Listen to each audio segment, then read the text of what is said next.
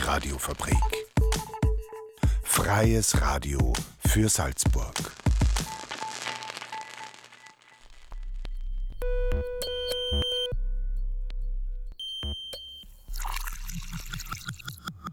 Unerhört.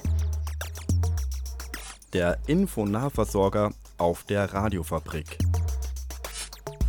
Jeden Donnerstag um 17.30 Uhr. Radiofabrik.at slash unerhört.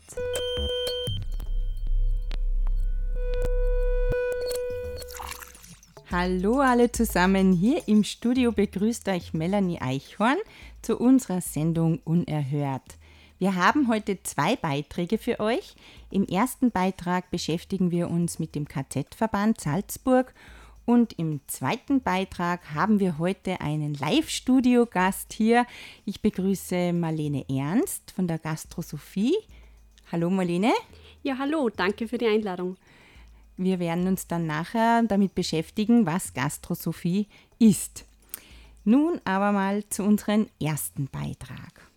Und zwar kennt ihr den KZ-Verband? In der heutigen Zeit, in denen unsere Grundrechte durch die Regierung massiv angegriffen werden, ist dieser Verein wahrscheinlich aktueller denn je. Deshalb habe ich ein paar Informationen für euch zusammengetragen. Was ist der KZ-Verband? Gegründet wurde er nach der Befreiung Österreichs 1945 als überparteilicher Zusammenschluss der Widerstandskämpferinnen und Opfer des Faschismus. Zur Erinnerung, Faschismus steht für alle Bewegungen, die antiliberal, extrem nationalistisch und nach einem Führerprinzip organisiert sind, um parlamentarische De Demokratien abzulösen. Dieser tolle Verband vereint also die Interessen von heutigen Antifaschistinnen und noch lebenden Widerstandskämpfer und Kämpferinnen und Opfern des Zweiten Weltkrieges. Das Kennzeichen des Verbandes ist ein roter Winkel, wie ihn politische Häftlinge in den Konzentrationslagern als Kennzeichnung zu tragen hatten.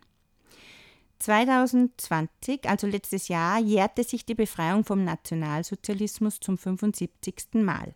Für den Salzburger KZ-Verband wäre es ein toller Anlass für eine Feier gewesen. Durch die Pandemiemaßnahmen der Regierung konnte die Feier jedoch nicht stattfinden. Heute Abend wird sie aber nachgeholt. Zu diesem Anlass laden der KZ-Verband, Studienvertretungen der Uni Salzburg, der ÖH Salzburg und der Verein Erinnern.at zu einem Konzertbesuch ins Rockhaus Salzburg ein. Der Liedermacher Kai Degenhardt präsentiert sein neues Programm auf anderen Touren und er singt dabei gegen den rechten Aufmarsch, der in der Zwischenzeit weltweit leider wieder den Faschismus als politische Möglichkeit bewirbt. Unsere Susi Huber hat sich für euch mit Sigi Tränker getroffen vom KZ-Verband und hat ihn gesprochen. Am Donnerstag findet die Landeskonferenz vom KZ-Verband Salzburg statt. Sigi Tränker, was passiert da? Zuerst einmal Hallo. Also was passiert bei einer Landeskonferenz? Die Landeskonferenz ist das Mitgliedertreffen, die Mitgliederversammlung laut Vereinsgesetz. Das Wichtigste bei der Landeskonferenz ist die Neuwahl des Vorstands. Das heißt, die Menschen, die den KZ-Verband nach außen vertreten, werden gewählt und die werden von allen Mitgliedern gewählt und darum gibt es diese Landeskonferenz. Ein großes Problem waren die letzten eineinhalb Jahre aufgrund dieser Corona-Krise. Wir mussten die Landeskonferenz mehrmals verschieben, äh, sind vom Vereinsgesetz her eigentlich, eigentlich überfällig. Wir haben zwar um, um Aufschub gebeten, aber es ist nicht nur für uns als KZ-Verband schwierig gewesen. Es, glaube ich, hat alle Vereine getroffen, die letztes Jahr eine Landeskonferenz angesetzt gehabt hätten. Wie ist der Plan am Donnerstag, der Plan des Abends? Der Plan schaut so aus, dass wir um 18 Uhr mit der Landeskonferenz beginnen werden. Die Landeskonferenz ist natürlich eine geschlossene Veranstaltung, weil vereinsintern die werden wir ausnahmsweise mal äh, sehr kurz und bündig machen. Das heißt, es wird nur die Wahl äh, des neuen Vorstands geben und es wird äh, vier Anträge geben, die aber immer, die, die im Prinzip aber nur was mit, mit äh, vereinsintern, also es sind keine Anträge, die nach außen wirken, äh, machen. Wir versuchen das Ganze in einer Stunde abzuspulen und ich sage bewusst abzuspulen, weil es keine äh, äh, bildliche oder, oder, oder Audio- oder Videomäßige Berichterstattung geben wird. Das wird sehr kurz und bündig. Und um 20 Uhr dann das Konzert mit Kai Degenhardt mit seinem vollen Programm auf anderen Routen, wo er eben Lieder zusammengetragen hat, um den Rechtsruck in Europa klarzumachen. Genau, KZ-Verband. Was wünschst du dir für deinen Verein, für den KZ-Verband Salzburg? Also mein Wunsch ist, dass wir mehr werden. Das heißt, dass wir wieder Leute finden, die bereit sind, auch in den KZ-Verband Verband der Antifaschistinnen einzutreten. Großer Wunsch ist äh, viele Ideen der Mitglieder, denn äh, der Verein kann nur so gut sein wie die Ideen der Mitglieder. Also auch die letzte Aktion am äh, Herbert von Karajan Platz ist aus einer Idee entstanden und äh, wurde dann eben umgesetzt. Ja, also wir sind ja dafür, es ist eine Salzburger Straßennamendebatte und ein Platz ist eben der Herbert von Karajan Platz.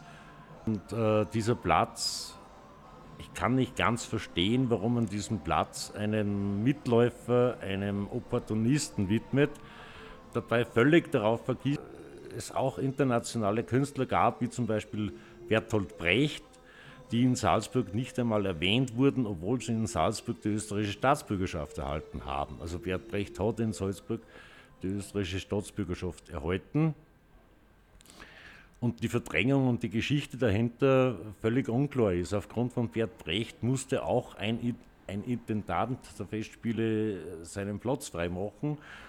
Und mich hat persönlich die, äh, die Aussage des Salzburger Nachrichten fasziniert mit der kulturbolschewistischen Atombombe. Passt zwar in die Zeit, wo das geschrieben worden ist, weil Kalter Krieg und Angst vor den, vor, vor, vor den Atomwaffen, passt aber für mich inhaltlich nicht.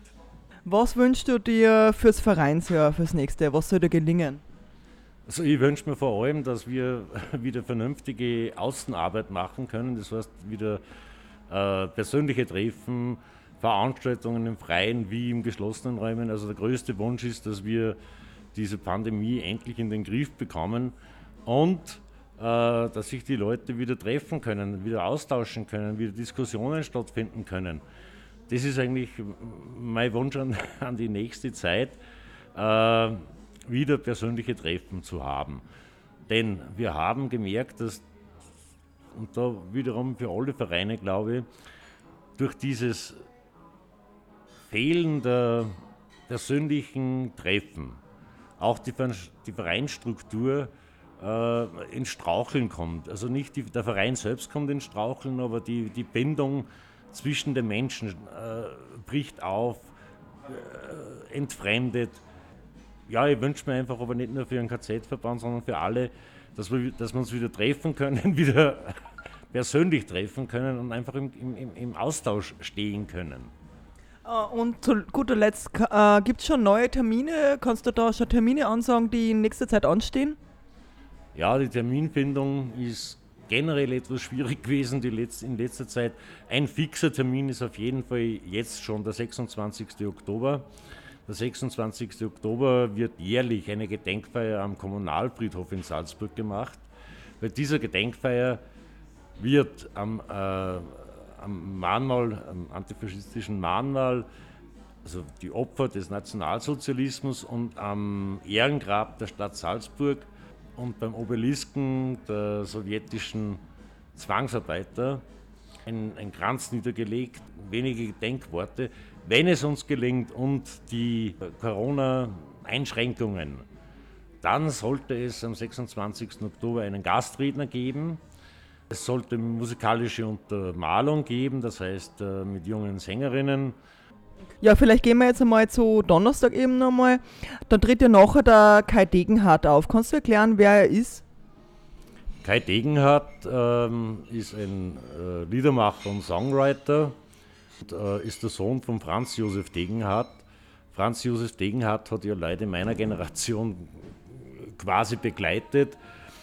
Jetzt ist er Schmuddelkind weil Franz Josef Degenhardt eben ein, ein, ein Lied äh, äh gehabt hat, das äh, eine Wortstrophe, geh nicht in die Oberstadt, äh, spiel nicht ihre Lieder und genau dieses Schmuddelkind kommt jetzt. Und das ist äh, eben der Kai Degenhardt. Was entscheidend ist beim Kai Degenhardt ist, dass er einer der wenigen Liedermacher ist, die sowohl mit einer klaren Position, politischen Position, auch genauso aber auch mit, mit, musikalischen Ideen äh, aufwarten können. Also Kai Degenhardt ist für mich einer der ähm, momentan wichtigsten Protestsong, äh, im deutschsprachigen Raum. Einer von. Danke, Sie Getränke.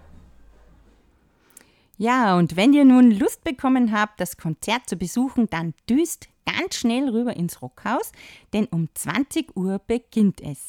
Als kleines Schmankerl hat Susi Huber Kai Degenhardt vorher noch gefragt, was findest du unerhört?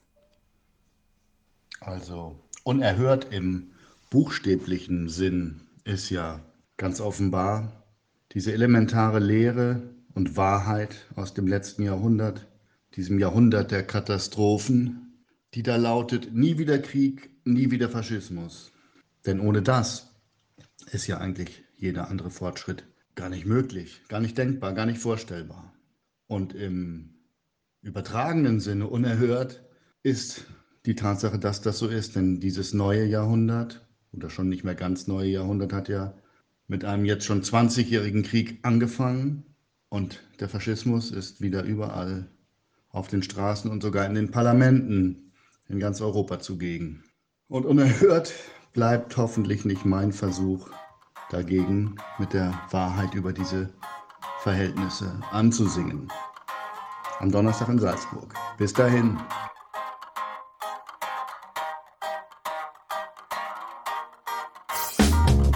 kam ja nicht durch.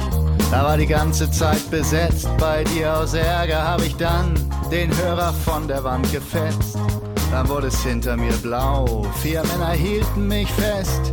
Das heißt, ich hätte wen mit einem stumpfen Gegenstand verletzt und sie brachten mich nach unten. Und nun sitze ich hier allein in dieser Hundehütte und ich träum davon, bei dir zu Haus zu sein. Kann ich schlafen bei dem Lärm hier? Kann ich denken in dem Loch? Entweder fall ich in der Dusche, doch hier drin, da koch ich hoch. Dora 2, du mieses Stück. Aus Dreck und Stein werde ich in dir sterben oder bloß verrückt. Das Gitterkreuz vom Fenster wirft einen Schatten an die Wand. Vielleicht geh ich in dir unter. Ich seh weit und breit kein Land, doch hab ich's durch die Nacht geschafft. Geh ich nicht raus zum Körbeflechten, ich bleib hier und liege wach. Und ich plane meine Pläne. Und ich bete für ein Beben, Dora 2. Ich bin dabei.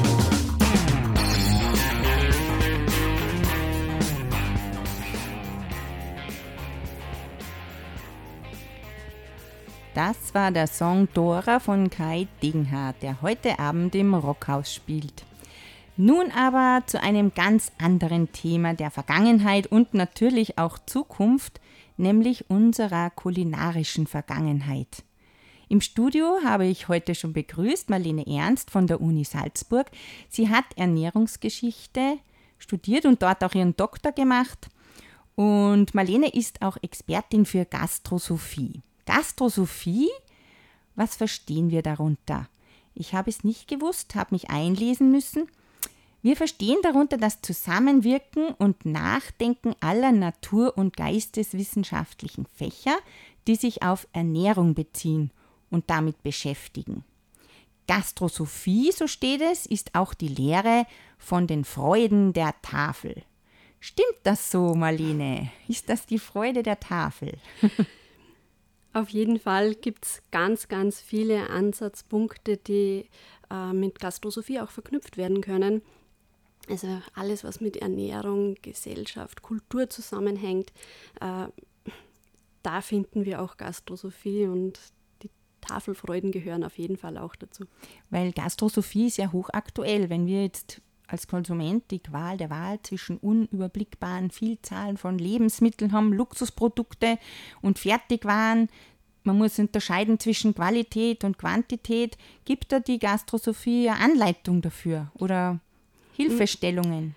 Auf jeden Fall äh, Denkanstöße, würde ich meinen. Und dass man halt auch überlegt einmal, warum hat ein Fischstäbchen die Form, wie ein Fischstäbchen halt auszusehen hat. Also äh, Food Design gehört ebenso zu den gastrosophischen Überlegungen, wie äh, man eine Tafel deckt. Oder, Aha. Ja, ja und, und kannst du da ein konkretes Beispiel nennen, eben die Fisch, Fischstäbchen, das, das klingt ja eh schon voll interessant. Ja, Fischstäbchen hat ja eigentlich optisch einmal rein gar nichts mit Fisch zu tun. Also hat weder Fischform noch sonstiges, aber man kann es gut stapeln und äh, gut in Verpackungen und ah. platzsparend äh, okay. ja, verkaufen so. Das ist praktisch der Grund. aber optisch ist es halt auch wie so eine Goldbahn ein bisschen gemacht, gell? Genau, also für die Marketing-Experten gibt es dann immer was Schönes auch rein zu interpretieren, aber äh, viele Überlegungen spielen immer eine Rolle, warum etwas so aussieht, wie es aussieht, wenn es wir im Supermarkt kaufen. Und äh, sich da auch mal Gedanken darüber zu machen, wie die Erwartungshaltung ist, wie dann für Kinder vielleicht Fisch auszusehen hat, das ist auf jeden Fall auch etwas, was äh, zur Gastrosophie dazugehört. Ja, und eben auch die Berichterstattung über die Lebensmittelproduktion die schürt ja momentan irrsinnig Emotionen und lässt oft die Verbraucher ein wenig ratlos zurück. Jetzt, wenn man jetzt Tierhaltung, wenn man das Beispiel Tierhaltung nimmt oder Fertigessen, ähm, gibt da die Gastrosophie auch Antwort drauf oder beschäftigt sie euch mit dem auch? Es ist immer wieder auch ein Thema, in die modernen Entwicklungen zu schauen. Bei uns ist ein großer Schwerpunkt das Historische, aber natürlich auch, äh, woher kommen diese Entwicklungsstränge und wo führt das vielleicht auch noch hin oder was können wir, können wir uns aus der Vergangenheit holen, um vielleicht wieder neuen Wind und, ein bisschen Regionalität vielleicht auch reinzubringen in unser Ernährungsverhalten. Ja, genau, da gibt es ein gutes Stich, ein Wort, weil ich habe nämlich nachgelesen, zum philosophischen Ideal eines guten Lebens gab es im 16. Jahrhundert umfangreiche Literatur, habe ich gelesen. Äh, findet man diese Bücher heute oder arbeitet ihr mit diesen Büchern? Oder? Genau, also das ist unser Schwerpunkt, vor allem die barocke äh, Küchenkultur und ähm, da finden, finden Sie ganz viele gedruckte Werke, aber auch Handschriften, also überlieferte Familienrezeptsammlungen zum Beispiel. Hat sich die Ernährung seit der Barockzeit recht geändert? Es gibt auf jeden Fall äh, Schwerpunkte, die in der barocken Küche gesetzt worden sind, die wir heute nicht mehr so kennen, die uns vielleicht nicht so vertraut sind oder die uns vielleicht exotisch vorkommen. Sei es jetzt, äh, wenn man an Pasteten denkt, die man vielleicht nur noch England gibt, aber sonst nirgendwo, aber die waren bei uns genauso weit verbreitet. Oder eben auch gewisse Gewürzkombinationen, die man heute mit Weihnachten oder mit dem Orient verbindet, aber die genauso gut auch hier bei uns mitten in Europa vorhanden waren soweit man sich so halt leisten hat können. Du sprichst die barocke Zeit an, weil du die ganz intensiv mit der Barockzeit und der Kochkunst da beschäftigt hast. Es gibt da ein Kochbuch ähm, zu diesem Thema, das erst kürzlich herausgekommen ist. Kannst du uns dazu etwas sagen? Ihr habt vier Jahre lang, habe ich gehört, an diesem Kochbuch gearbeitet, erprobt und auch eben auch durch ein altes Rezeptbuch, diese Rezepte, die gefunden wurden, sind, nachgekocht. Stimmt das? Genau, also wir versuchen immer wieder in den Salzburger Archiven solche kulinarischen Schätze auszuheben und diese dann zu bearbeiten. Und eines davon ist äh, die Rezeptsammlung der Maria Clara Dücker, einer Adeligen, die hier in Salzburg gelebt hat. Und äh, in ihrer Rezeptsammlung finden wir ganz viele Schwerpunkte, die ganz typisch sind auch für die barocke Kochkunst und die wir dann auch im Praxisversuch gerne umsetzen wollten, um mal zu schauen, wie schmeckt denn das wirklich? Ist das vielleicht nur niedergeschrieben worden, um die Sammlung noch größer zu machen oder kann das wirklich geschmeckt haben, weil manches mutet auf den ersten Blick dann doch wirklich sehr exotisch äh, an, aber im Praxisversuch merkt man dann erst so richtig, das funktioniert, Aha. das schmeckt. Ja, kannst du da ein Beispiel nennen? Also welches Rezept wollt ihr da ein? 24 habt ihr im Kochbuch? Genau, eines, was wir umgesetzt haben, was ähm, ja, immer wieder spannend ist zu sehen, ist bei den barocken Rezepten von den Titeln her, wird sehr ähm, ja, nach dem gearbeitet, wie das Endprodukt auszusehen hat. Und da sind zum Beispiel Eierwürste. Aha, Eierwürste. Genau, Wie, und dann stellt man sich die vor? Genau, das haben wir uns auch einmal gefragt und dann äh, schaut man sich das Rezept äh, im Detail an, äh, löst die Unklarheiten in den Begrifflichkeiten auf, weil viel halt auch in Dialektschreibweise geschrieben worden ist, nicht ganz eindeutig ist, was ist denn das jetzt für Zutat zum Beispiel. Aber in dem Fall äh, stellt sich dann heraus, es handelt sich um ähm, zum einen einmal Eierspeis, die etwas auch mit Muskatblüte äh, gewürzt ist Aha. und ähm, auch nach dem Prinzip, was man heute wieder kennt, Nose to Tail, also wo wirklich alles von einem Tier verarbeitet wird, auch wieder zurück zu mehr Innereien zu verspeisen, wird dann ein Kalbsbrie oder im wir haben mit, Kalbsbrie gearbeitet, aber im Original könnte man eventuell auch noch Euter verwenden. Also ähm, Ah, oh mein bekommt man Gott, heute ja. etwas äh, schwerer. Aber ähm, das wird separat gekocht. Und dann nimmt man noch ein äh, Kalbsnetz, also das Bauchnetz, legt die Okay. Eierspeise, die vorgekochte, breitet man darauf aus, legt die gekochten Kalbsbrie-Stücke in die Mitte, rollt zusammen und Ui. formt eine Wurst daraus und brät das Ganze nochmal an. Aber Das- das, klingt ja alles sehr kompliziert. Also sind Äh, da jetzt auch Rezepte drinnen, die man wirklich nachkochen kann oder ist das eigentlich mehr so ein Experimentbuch? Äh, nein, es ist wirklich so gedacht, dass für den Hausgebrauch verwendet werden kann. Das ist eines der kompliziertesten, wenn man so will, Rezepte, aber es ist genauso gut ein Pfirsichkompott drinnen, äh, das ganz einfach geht, aber eine gewisse besondere Note drinnen hat, weil zum Beispiel mit Ingwer auch gearbeitet wird.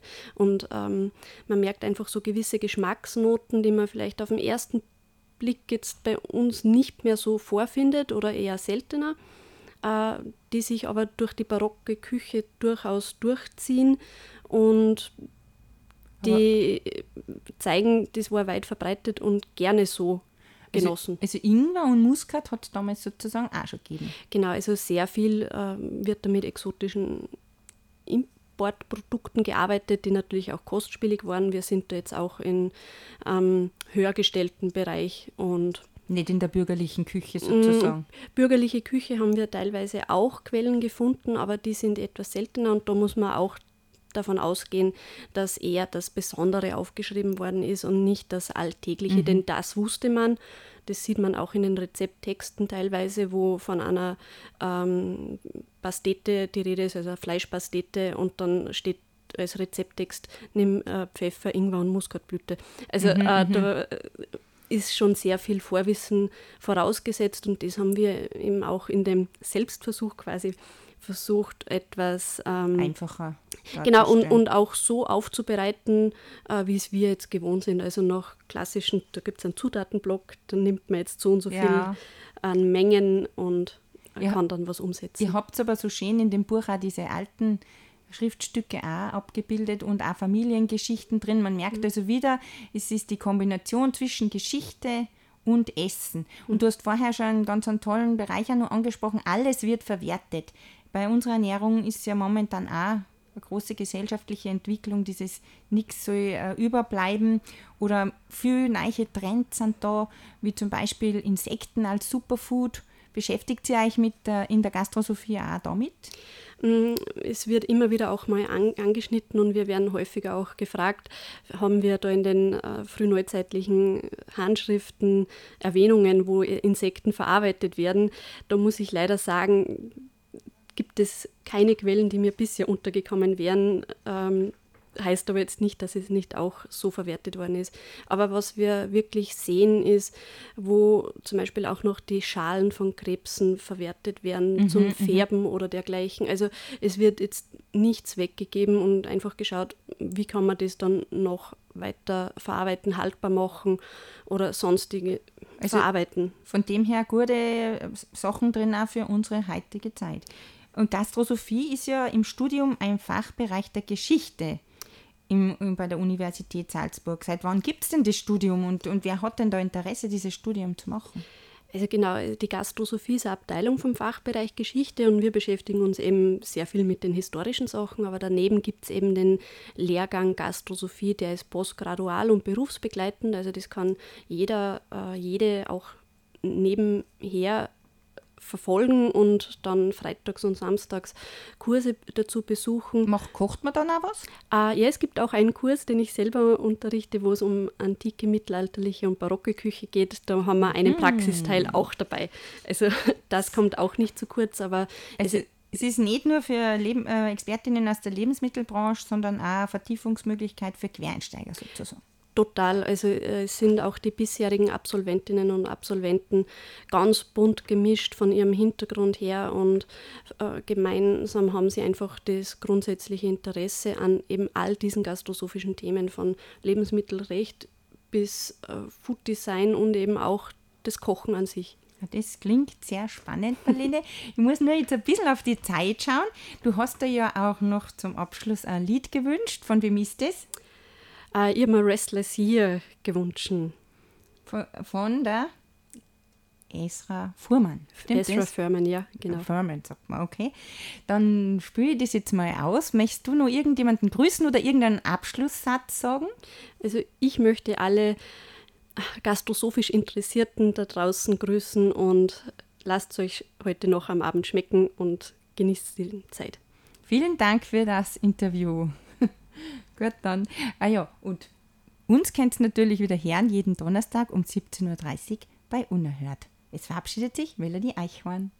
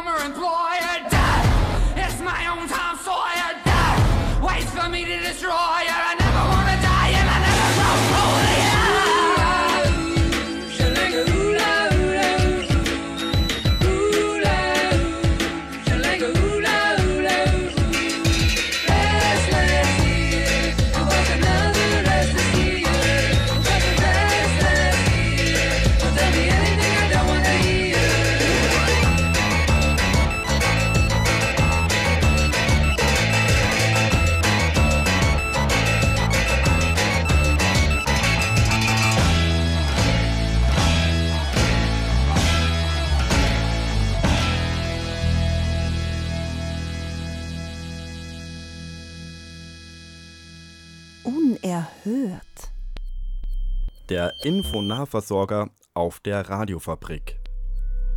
Radiofabrik.at slash unerhört.